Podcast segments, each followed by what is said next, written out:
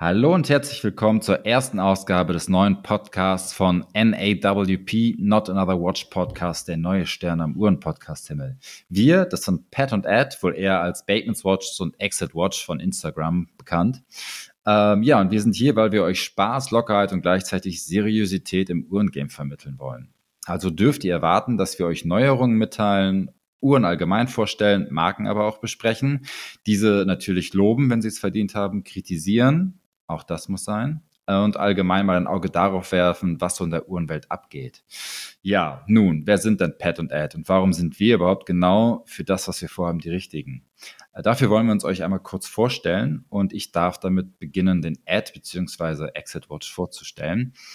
Ja, der Exit Watch, ähm, ihr kennt ihn vielleicht von Instagram. Er ist zum einen dafür bekannt, dass er sehr coole Bilder macht, die nicht der, das klassische, ähm, den klassischen Wristy zeigen, sondern auch mal Details von Uhren präsentieren, die man so nicht sieht. Und weswegen ihn wohl sehr viele kennen, ist, dass er 2021 es geschafft hat, die Uhrenwelt äh, bis hin in die tiefsten ähm, Special Rolex Foren zu narren mit einer blauen Panda Dial Daytona. Ähm, die hat er so gut präsentiert und als Leak dargestellt, dass alle YouTuber oder sehr viele YouTuber, auch sehr große YouTuber und die ganzen Rolex Fashion Blogger darauf eingegangen sind und echt gedacht haben, dass das rauskommt. Das Interessante hier ist und ein sehr cooler Fun Fact, es gab einen Hommage Hersteller, der das so realistisch fand, dass er eine Daytona Hommage beziehungsweise in Klammern Fake rausgebracht hat, die genau dieses Design hatte. Ja, und allgemein kann ich zu ihm noch sagen, dass er immer einen Blick darauf hat, was für Trends im Social Media Bereich in der Uhrenwelt abgehen und er schafft es, immer den Finger in die Wunde zu legen. Ähm, selbst bei mir. Ja, danke für diese äh, sehr ruhmreiche Vorstellung, Pat. ich möchte es dir natürlich gleich tun auch bekannt unter Bateman's Watches. Aktuell in Hongkong schwebt er da über den Dächern in der Nacht und äh, philosophiert über Uhren. War sehr aktiv, beziehungsweise ist immer noch, glaube ich, sehr aktiv in der Microbrand-Szene. Hat viel mit Michael Young gemacht, ähm, großer Name in der Vintage-Rolex-Welt und äh, Eigentümer von anderen Watches. Ziemlich cool finde ich eigentlich, wenn du mal außerhalb des Mainstreams eine wirklich customizable Watch haben willst eigentlich eine gute Adresse. Sehr gut vernetzt in der Uhrenwelt, bedient das ganze Spektrum von High Luxury bis hin zu wirklich ausgefallenen Microbrands. Schaut einfach mal auf seinem Kanal vorbei, ist immer was dabei. Vor allen Dingen diese wunderschöne türkise Tourneau formende Uhr mit A. Ich will nicht zu viel spoilern, schaut einfach mal vorbei. Eigentlich cooles Teil, wirklich. Äh, viel Know-how natürlich angeeignet in seiner Zeit, vor allen Dingen äh, was Marketing angeht, Kampagnendesign, welche Zielgruppe sprechen wir an und natürlich auch über Supply Chain, wie und wo Uhren hergestellt werden. Also da könnt ihr euch auf sehr viel Know-how freuen und ähm, ja, dann übergebe ja. ich mal wieder an dich, Pat. Gerne, danke, danke für die Vorstellung. Ähm, ja, ehrlich dürfen wir ja auch sagen, Ed, dass wir diesen Podcast schon vor über einem Jahr geplant hatten, aber es kam immer etwas dazwischen. Äh, Technik als auch dann äh, privates, berufliches, weswegen wir es immer verschieben mussten. Aber ich bin sehr froh, dass wir es nun geschafft haben und meiner Meinung nach zu einem sehr guten Zeitpunkt. Also das, das stimmt. Das war sehr lange in Planung. Das gab ein riesiges Hin und Her. Ich habe dann auch mal abgesagt, dann habe ich wieder zugesagt. Also war alles dabei, aber ich freue mich wirklich, dass wir es wirklich pünktlich zu dem Teaser, der jedes Jahr seit, ich weiß nicht, eigentlich schon seitdem es die Marke gibt, die Leute mit äh, paar Sekündchen Videos durchdrehen lässt und regelmäßig äh, die Foren sprengt an Spekulation und Wünschen, was kommt, was geht. Pünktlich zu Rolex Teaser und zur Watches and Wonders sind wir jetzt endlich am Start und ja, ich wollte gerade schon fragen, welchen Teaser meinst du? Ist eigentlich alles an mir vorbeigegangen. nee, leider ganz Der Teaser, nicht. nein, den habe sogar ich mitbekommen. Ja, und eigentlich hat ihn, glaube ich, jeder mitbekommen, weil ähm, eigentlich wissen alle, dass am 27.03. die Watches and Wonders ist, wo sehr viele Marken ihre Uhren vorstellen. Aber im Vorhinein wird eigentlich nur über Rolex gesprochen. Ähm, eigentlich finde ich es sehr schade, dass eigentlich nur über Rolex gesprochen wird. Es wird nur darüber gesprochen, was kommt, was geht, nicht allgemein, sondern was kommt und geht bei Rolex. Andere Marken sind eigentlich komplett außen vor. Ähm, man bekommt eigentlich nichts mit, was andere Marken, äh, ob es da irgendwelche Gerüchte gibt. Zumindest wenn man sich auf die, die, den Main-Fokus ähm, in Social Media, in Instagram und in den Foren unterwegs ist, dann sieht man eigentlich erstmal eine Rolex und wenn man dann tiefer graben möchte und sich auf eine Marke fokussieren möchte, dann findet man dazu natürlich auch etwas. Aber wenn man nur oberflächlich und leicht in die Tiefe guckt, sieht man eigentlich immer nur Rolex. Obwohl ich sogar finde, dass andere Uhren ähm, interessantere Sachen vielleicht präsentieren würden. Aber hier muss man auch eingestehen, dass Rolex der Player ist. Äh, sie haben das perfekte Marketing. Äh, da kann man von halten, was man möchte. Aber wie die Marke positioniert ist durch das Marketing, ist herausragend. Da sagst du was, natürlich. Also Rolex ist der Prototyp, es ist der Player überhaupt. Natürlich haben wir da noch andere Hype-Marken, sage ich mal, AP und Patek natürlich und äh, ein paar kleinere Uhrenmanufakturen, die auch sehr, ja, in den letzten Jahren, da ist schon die Rallye durchs Dorf gefahren, muss ich sagen. Aber Rolex ist halt einfach, da ist, da sind einfach die Augen der Uhrenwelt, der Fans, der Enthusiasten immer drauf gerichtet. Und ähm, auch durch die letzten Jahre, ich meine, das war auch aus äh, finanzieller Hinsicht sehr interessant zu beobachten. Ich will das jetzt gar nicht bewerten an der Stelle, aber ich habe halt auch, wir haben halt alle, glaube ich, sehr gemerkt, auch die Händler, die da wirklich am Sekundärmarkt beziehungsweise Graumarkt aktiv sind, haben halt gemerkt, dass, naja, also eine einfache Uhr ist es ja jetzt doch nicht mehr. Die Wahrnehmung der Leute, die das kaufen, die das besitzen wollen, hat sich halt dahingehend entwickelt, dass Rolex wird halt fast äquivalent zu anderen Finanzassets gesehen, wie Aktien, Anleihen, keine Ahnung was. Und ähm, nach wie vor, auch in der schwierigen wirtschaftlichen Zeit, in der wir uns befinden, vor allen Dingen Europa, ähm, muss man sagen, die Nachfrage ist immer noch so hoch und ungebrochen, Deswegen macht es natürlich Sinn, sich mal in der ersten Folge zumindest, die wir hier aufnehmen, auf Rolex zu konzentrieren. Das kann man halt nicht mehr negieren, dass die wirklich eine einzigartige Marke in der Uhrenwelt sind, äh, ganz oben angekommen. Aber da werden wir noch ein bisschen drüber detaillierter sprechen, wenn wir zu den Neuheiten oder zu unseren Spekulationen kommen.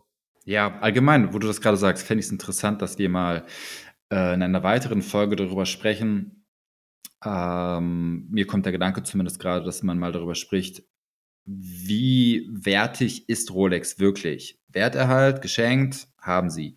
Aber äh, sie haben ein besseres Standing als ähm, andere Uhrenhersteller, die eigentlich vom technischen Aspekt her viel besser sind und eine bessere Verarbeitung haben. Aber trotzdem wollen die meisten Leute Rolex haben, selbst wenn sie für marginal mehr Geld ähm, eine in Anführungszeichen technisch bessere Uhr bekommen. Aber ich drifte ab. Nein, Darüber müssen völlig, wir anderes nein völlig in Ordnung. Finde ich ein interessantes Thema. Vor allen Dingen auch, weil ähm, Rolex ja auch regelmäßig die Preise erhöht und mittlerweile wir bei einigen Modellen ja schon knapp an der 10K-Grenze sind, die, sagen wir ehrlich, vor ein paar Jahren, wenn wir da noch auf den Gebrauchtmarkt geguckt haben, die waren für einen guten Fünfer oder für 6K waren die zu haben. Jetzt kriegst du sie knapp für 10. Ich frage mich da auch so ein bisschen, ob, ähm, ob das wirklich noch gerechtfertigt ist und ob man da nicht äh, speziell als Uhrenenthusiast oder als Interessent an diesem ganzen Kosmos seinen Fokus nicht doch irgendwie auf eine andere Marke bewegen sollte. Also lass uns das mal im Hinterkopf behalten. Ich finde, das ist Gerne. ziemlich interessant.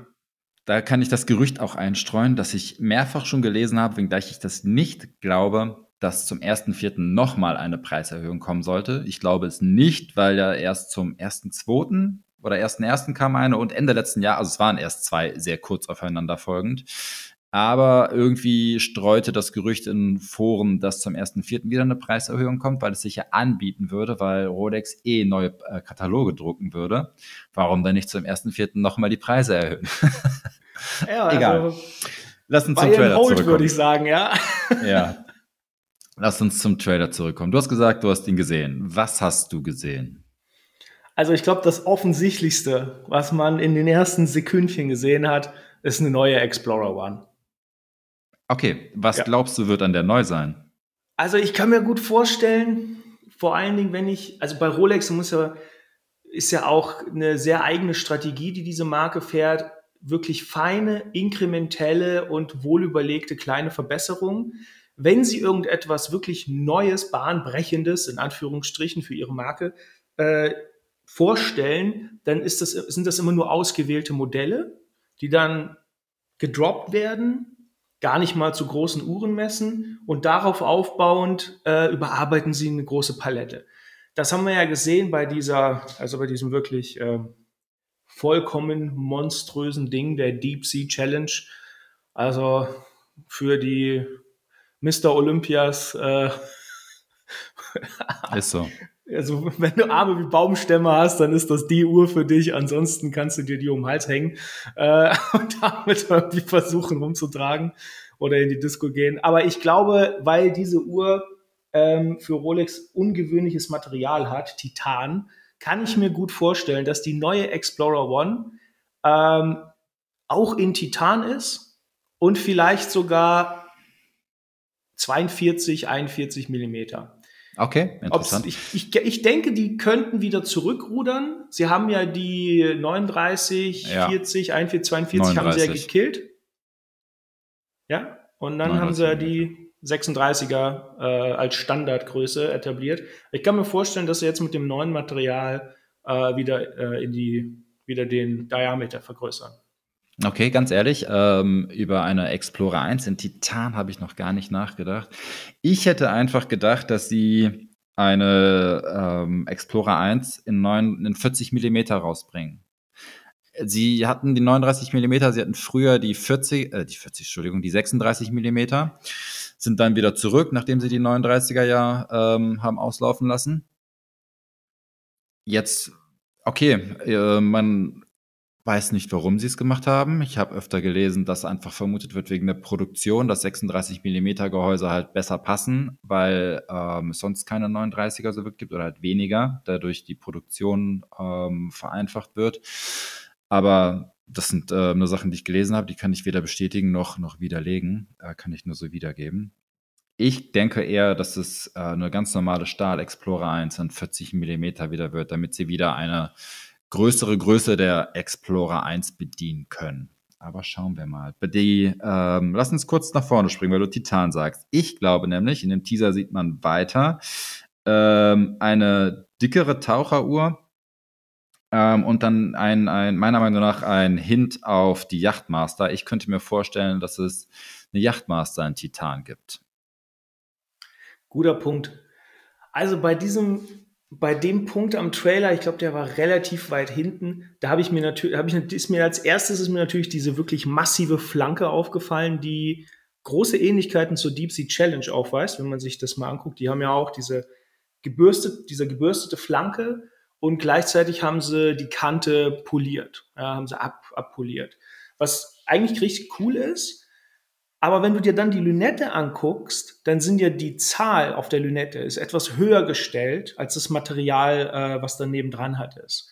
Weiß nicht, wie ich das jetzt beschreiben soll. Auf jeden Fall, es sieht halt nach einer Yachtmaster 1 Lünette aus, aber durch dieses wirklich, durch diese Mass, dieses massive Horn, was man da sieht, äh, kann ich mir gut vorstellen, dass sie diese sorry, wenn ich jetzt ein paar Leute verschrecke gleich in der ersten Folge, diese absolut potthässliche Uhr Yachtmaster 2 einfach komplett überarbeiten. Stimme ich dir zu. Das ist die schlimmste Uhr von Rolex, die es gibt, meiner Meinung nach. Ja, also in Gelbgold ist es die Oligarchenuhr, in B-Color ist es, äh, reden wir nicht drüber.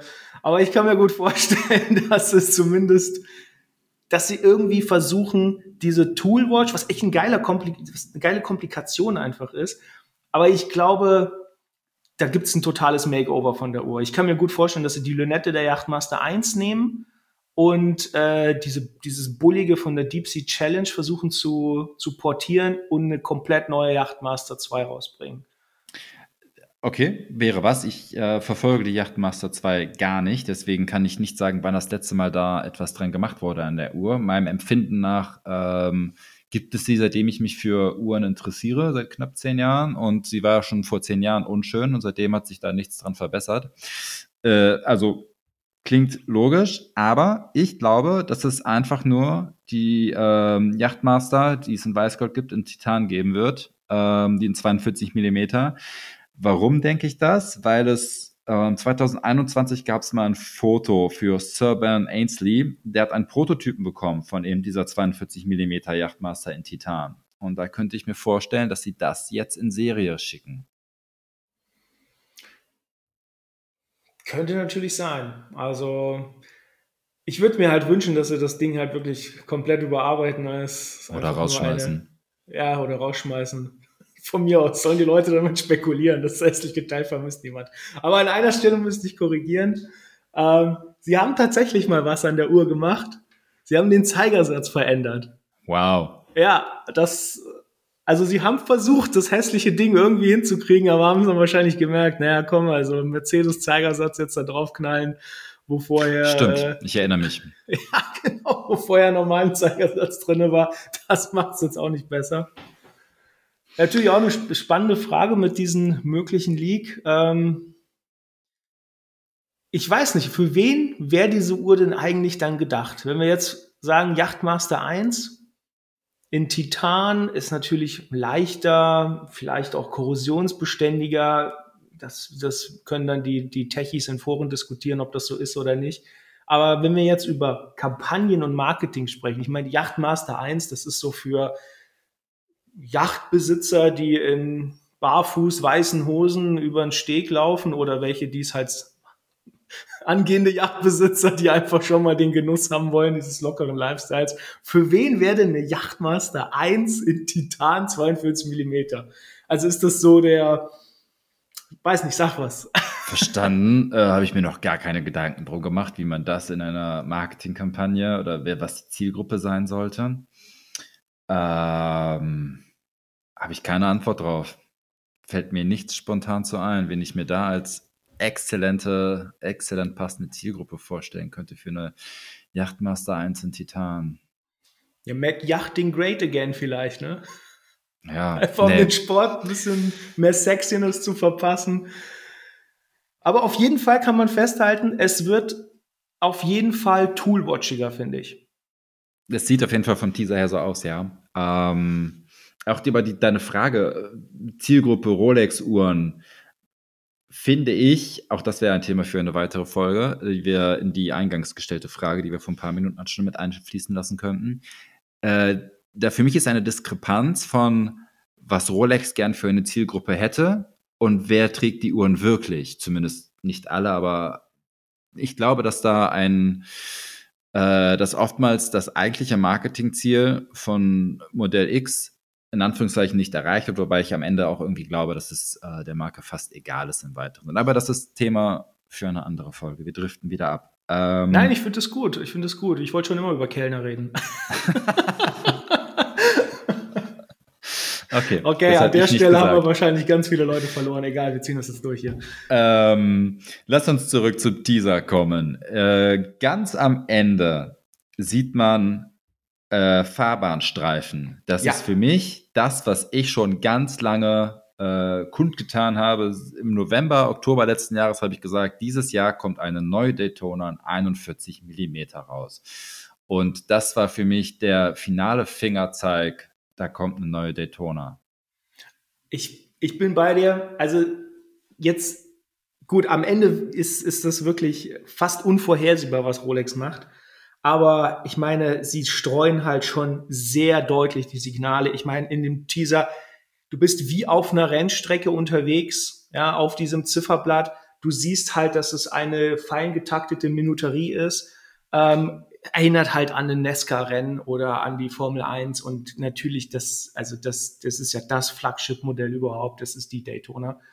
Ähm, was mich ein bisschen irritiert, ehrlich gesagt, ist das eisblaue Blatt weil wir haben ja eine Platin, Ice ja. Blue Platona bereits im Angebot. Ähm, da kann ich mir gut vorstellen, dass es wirklich in Platin, eisblaues Blatt, ich meine, das ist ja immer so diese Verbindung, äh, die Rolex seit, seit jeher oder seit in den letzten 10, 20 Jahren pflegt. Und das sehen wir in vielen Modellen, auch bei der Day-Date, wenn ich mich nicht irre.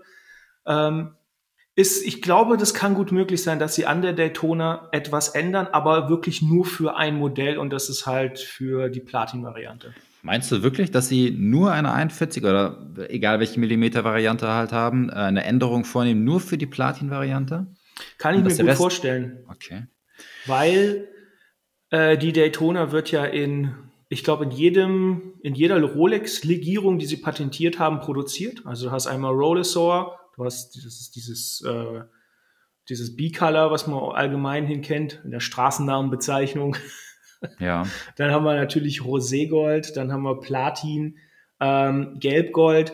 Die Gehäuse sind ein bisschen verschieden natürlich äh, von den Edel Edelmetallvarianten, außer bei der Gelbgold, ähm, zu den Stahlvarianten. Aber ich kann mir gut vorstellen, wenn sie jetzt quasi alle Daytonas also die, die Modelllinie harmonisieren wollen auf einen, äh, auf einen Durchmesser, dann müssten sie in der Produktion, und ich gehe mal davon aus, was man halt so kennt über Rolex, ähm, das ist schon gar, gar kein zu unterschätzender Aufwand, diese Produktion der Gehäuse einfach komplett umzustellen für verschiedene Legierungen oder Metalle. Okay. Ich kann mir vorstellen, dass es irgendwie eine, eine Besonderheit wird, ähm, aber ich bin bei dir, also ich bin mir schon fast sicher, eine, eine neue Daytona ist, also das haben sie schon eigentlich sehr, sehr deutlich angekündigt. Ja, denke ich auch, zumal ähm, das Werk auch mal eine, eine Neuerung bräuchte, weil das Werk ja schon echt, es ist ähm, super, aber es ist halt auch schon recht alt. Da ich glaube 2000 bringen. ist es rausgekommen, das jetzige. Ich glaube, das ist das 4130er, ne? Ja, drei, knapp 23 Jahre. Da ja. kann man mal was Neues dran machen. Ne? Äh, vielleicht kommt es ja mit Datum. ja, mit Zentraldatum. Ich meine, viele Marken, wenn du dir die Chronographen anschaust, ähm, Parmigiani zum Beispiel, Vacheron, äh, die alten Chronographen, die haben alle ein zentrales Doppelwindow-Datum. Warum mhm. nicht auch bei der Daytona? Kann ich mir könnte ich mir gut vorstellen. Ich meine, das wäre natürlich ein, ein, harter Break von, ja. von, von der Story her, aber Rolex ja, ist alles zuzutrauen. Ja, würde mich freuen, ähm, weil ich Uhren nur mit Datum mag, aber ich glaube nicht dran, dass Rolex da etwas machen wird. Was ich aber noch sehr interessant fand, was mich etwas überrascht hat, äh, dass wir wieder einen Hinweis auf eine neue GMT gesehen haben wobei da die letzten Jahre ja relativ viel passiert ist und jetzt schon wieder etwas. Es sieht nach einer neuen GMT äh, zumindest mit Gelb-Gold-Anteil aus, finde ich. Sehe ich auch so. Äh, was mich ein bisschen stutzig macht, ist, na gut, es ist, kann auch nur Reflexion sein, wir werden es ja sehen dann nächste Woche. Die Lünette oder die, das Lünetten-Inlay, da muss man ja genauer sein, das ist dieses Serrachrome da, das sah so ein bisschen gräulich aus. Also es, die, das, der Goldton sah nach Gelbgold aus, aber ja. die Lünette sah nicht schwarz, sondern etwas gräulicher aus. Also es wird spannend, definitiv. Aber ja, aber das wird ja ein bisschen dazu passen, dass auch die Bicolor-Modelle oder ähm, haben ja auch dieses, diesen, klar, braun-schwarz, aber halt diesen so einen bräunlichen Ton. Also das könnte zu diesem Grau passen irgendwie, finde ich. Aber bei der GMT haben wir ja auch noch wenn eine neue kommt, wissen wir ja auch, dass eine alte gehen könnte. Was sagst ja, du dazu? Was propagiere ich seit Wochen, wofür mich alle ausgelacht haben? Ich sage. Unter anderem ich auch. Ja, ich sage, dass die 126710 BLRO gehen wird. Die Stahl Pepsi wird gehen. Ähm, warum denke ich das? Zum einen war, was haben wir jetzt, März? Ich glaube, im Januar hat Rolex alle GMT-Modelle auf ihrer Instagram-Page gepostet. Ähm, die Sprite, also grün-schwarz, die äh, BLNR, blau-schwarz, das Vollgold-Modell und das Bicolor-Modell. Und das Weißgold-Modell Pepsi haben sie gepostet. Aber nicht die Stahl-Pepsi. Okay, das mag erstmal gar nichts heißen. Aber was da, da noch hinzukommt, war der Kommentar unter ähm, der BLNR, glaube ich, oder unter oder der VTNR, ist egal bei welcher. Ähm, two Models, nee, two, two Colorways, two Styles. Das kann einerseits meinen, dass sie sagen, ähm, es gibt halt grün, es gibt halt zwei verschiedene Farben auf der Lünette. und zwei verschiedene Bänder. Oder es meint grün-schwarz, blau-schwarz und zwei verschiedene Bänder. Okay, auch das kann alles und nichts bedeuten. Dann habe ich das natürlich publik gemacht, dass ich da so ein Gefühl habe, dass das kommen könnte. Und just darauf haben mir mehrere Konzis geschrieben, dass deren Anzahl der Pepsi-Stahlmodelle, die sie bekommen, jüngst um die Hälfte reduziert wurde. Das klingt für mich sehr danach, dass da nicht mehr viel kommt, weil sie bald eingestellt wird. Ein ähm, anderer User, dem ich da, aus einem Forum, dem, wo ich das geschrieben habe, hey, ich habe die und die Nachrichten bekommen. Er meinte, ja, ist doch klar, wenn du eine neue, äh, wenn du ein neues Modell zu der Modellreihe hinzufügst, steigert das hier nicht die äh, Menge der anderen Modelle, sondern verringert sie. Valides Argument. So ist Rolex aber nicht. Das ist, das wäre dumm, ähm, dass wenn du 100 Uhren produzieren kannst, fiktive Zahl, und du fügst eine, und du, du hast ähm, fünf Modelle, also 20 ähm, Uhren pro Modell, und dann fügst du eine neue Modellreihe hinzu und dann musst du von allen weniger machen, um weiterhin, um die fünfte überhaupt oder die sechste dann hinzubekommen. Das wäre Schwachsinn. So arbeitet niemand, der ein eigenes Unternehmen hat. Aber wenn du eine Kapazität von 100 hast, dann fügst du da nicht einfach ein neues Modell hinzu, und bleibst bei 100, sondern entweder steigerst du deine Ausfuhrmenge oder du kickst eins raus, meiner Meinung nach. Deswegen glaube ich, dass ähm, die Pepsi gehen wird. Leider. Ich stehe selbst auf der Liste dafür. Das wäre aber natürlich, das wäre natürlich ein Paukenschlag, ne? wenn die geht. Äh, ich erinnere mich noch, vor ein paar Jahren wurde ja auch die Batman, blau-schwarze Lünette, GMT, äh, für die Leute, denen die Straßennamen nicht geläufig sind, soll es ja auch geben die ist ja auch temporär gegangen. Dann Richtig. ist sie wiedergekommen am Jubiläum. Ja. Also ich kann das Argument nachvollziehen und sagen, okay, wir haben auch durch die, durch die Sprite jetzt, ähm, haben wir eine viel höhere Modellvielfalt innerhalb der GLT-Reihe. Ähm, gut, wenn wir halt entsprechend die Produktionen so gestreamlined haben, dass es äh, dass es halt am Ende nur auf die Lünette und, und, äh, und das Gehäuse ankommt und der Rest ist halt irgendwie gleich. Weiß, ist ein bisschen komplizierter, vor allen Dingen bei der Sprite. Äh, das wäre natürlich, es wäre ein Paukenschlag, aber ich kann es mir ehrlich gesagt nicht vorstellen, dass sie ausgerechnet die Pepsi, die ja, ich meine, also wenn es eine Uhr gibt neben der Daytona, die so eine schwergewichtige Historie hat äh, im Rahmen der, des Rolex Kosmos, dann ist es die Pepsi. Das ist richtig, also, aber es gab genug Jahre, wo es die Pepsi nicht als Uhr gab. Korrekt, ja. Also Mit, das Argument gab es im Rolex-Forum auch. Ja, aber Pepsi ist das Flaggschiff und tralala. Okay, das sagen wir als Endkonsumenten. Sagt das Rolex auch? Haben Sie das jemals gesagt? Ist mir nicht bekannt. Ich lasse mich gerne ins Bessere belehren, aber ich habe noch nie von Rolex gehört, dass Sie gesagt haben, die Pepsi, das ist unser Ding. Meinst du auch, dass die Weißgoldene gehen wird? Oder nee. reden wir nur von der Stahl? Nur von der Stahl. Dass wir, das, dass wir der, der Weißgold wieder das Exklusivitätsmerkmal Pepsi geben, was es ja mal inne hatte, wo als die Pepsi Stahl rauskam, war dann ja auch das vermeintliche Geschrei groß, oh, jetzt verlieren die äh, Weißgold Pepsi-Inhaber äh, ihr Exklusivitätsmerkmal, was im Endeffekt aber auch egal ist, man holt sich keine Uhr aus Weißgold, ähm, weil man damit angeben möchte, denke ich mal. Dann, wenn, wenn das das Augenmerk ist für einen Kauf der Uhr, dann holt man sich gerne gelb-goldene oder roségoldene, nicht weißgold. Ja. Ähm, nee, also ich glaube, dass die Weißgold bleibt. Das ist, glaube ich, die spannendste Frage. Aber ich, ich meine, ich kann beide Seiten verstehen. Ähm, ich weiß noch damals, als die Pepsi quasi, die ist ja mit der, mit der Einführung der Serachrom-Lünette, ist die ja gestorben, temporär ja. weil es äh, schwierig möglich war oder Rolex sich quasi selber auferlegt hat.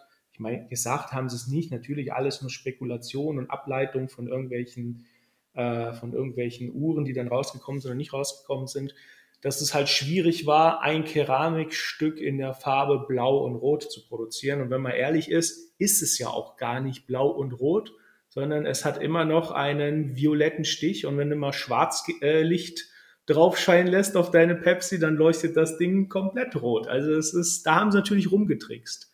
Okay. Das sind das so Feinheiten, äh, die kriegt man ab und zu mal mit. wenn man mit der Uhr, ja, wenn man irgendwann mal an einer Schwarzlichtquelle vorbeiläuft. ist jetzt nicht alltäglich, aber man merkt es dann. Aber es ist, ich kann beide Argumente verstehen, einmal von betriebswirtschaftlicher Sicht und sagt, okay, wir wollen die Modellpalette ein bisschen entschlanken.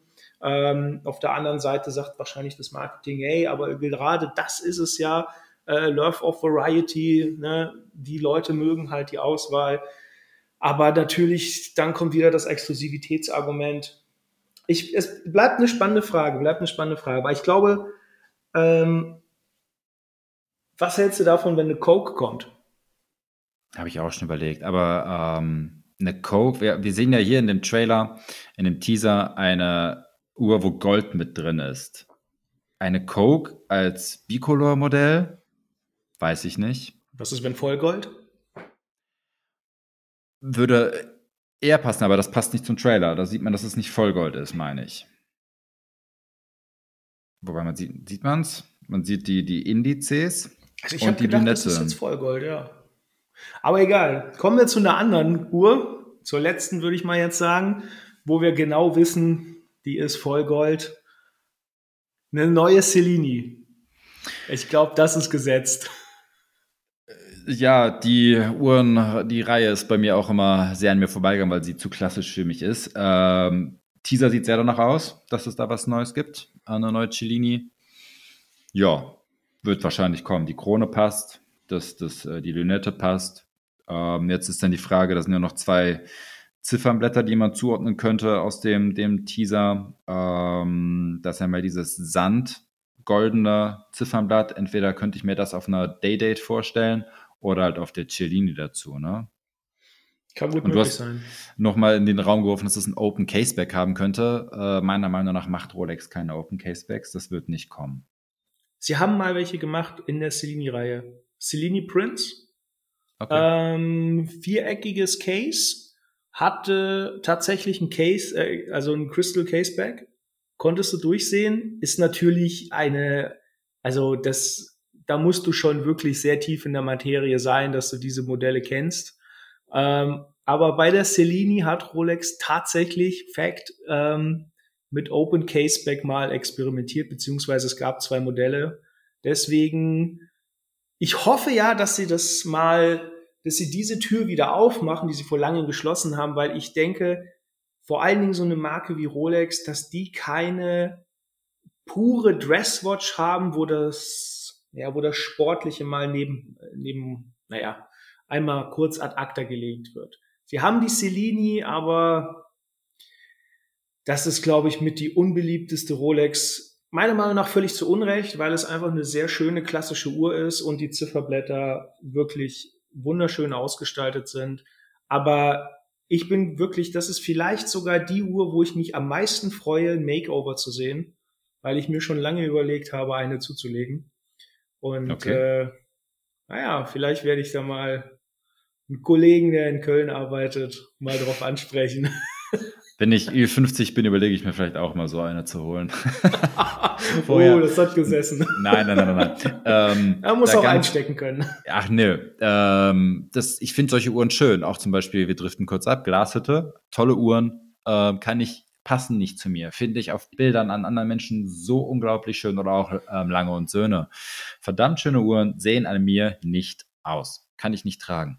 Äh, dafür muss ich älter werden. Vielleicht muss ich meinen Stil dafür auch wandeln. Ähm, aber es gibt genug, auch junge Menschen, jüngere Menschen als ich, als mich, die das sehr gut tragen können und zu denen es sehr gut passt. Bei mir, nein, also das ist kein, kein, äh, kein Front gegen irgendwen, passt einfach nur nicht zu mir. Aber ich wäre auch langweilig, wenn alle, wenn es für alles Gleiche passen würde. Eine Sache haben wir noch außen vor gelassen. Ich sage, aber das dürfte, glaube ich, auch feststehen, dass die Milgaus gehen wird. Da bin ich skeptisch. Das Nö, ist so ein die, Ding, die das ist seit Jahren wird das gesagt. Die Milgaus, die ist jetzt tot. Nein, sie hat noch eine Runde überlebt. Jetzt ist sie tot. Nein. Aber jetzt, jetzt muss sie gehen. Ähm, das hat man ja auch von der, von der Air King gesagt.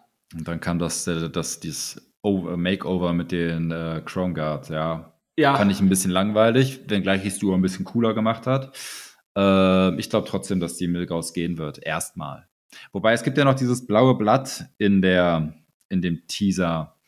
Könnte auch auf ein Makeover der Milgaus hindeuten, aber nein. Ich würde da sogar fast noch sagen, dass es da eher eine Submariner mit neuem blauen Blatt gibt. Ähm, aber hier würde ich sagen, die Milgaus geht weg.